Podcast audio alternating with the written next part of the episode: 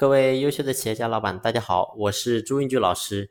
今天我给大家分享公司顶层架构该怎样设计。我说一家公司要赚点小钱并不难，但是要真正做强做大却不容易。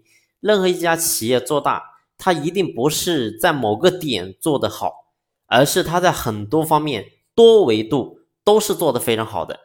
所以呢，包括我说之前我讲过的商业模式也好，还是顶层架构也好，包括说一些公司内部的一些管理也好，这些东西你都是必须要去完善，必须要去把它给做好，你的公司才有可能有做大做强的机会。如果说你单单只是一个点做得好，是远远不够的。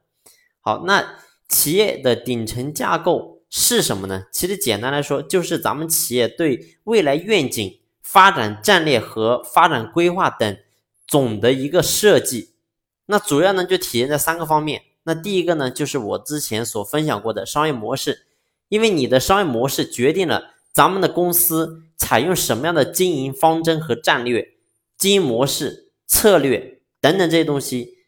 所以你会发现，这是我们顶层设计的基础。如果说你的商业模式设计的不对，你会发现你的内部。管理你做的再好是没有任何意义的，因为什么？因为你公司不赚钱。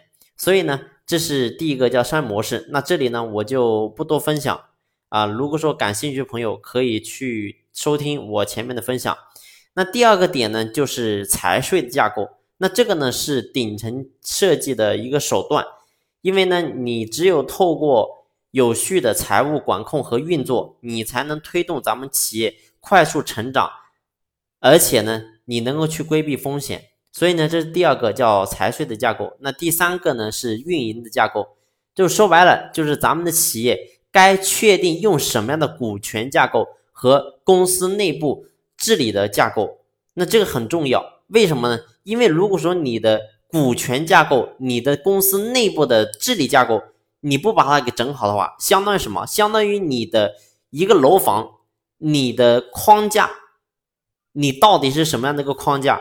如果说你的框架好，那么很简单，你的房子能够盖几十层乃至几百层都没有问题。但是如果说你的框架有问题呢，你会发现你盖不了多少层，可能你的楼就会塌了。所以呢，很多企业你的规模现在虽然说不大，但是呢，站在你是一个老板的角度，你必须要认真去思考。那么你的架构，你的公司。如果真正做大以后，那么你现在的公司的架构能否支撑得了？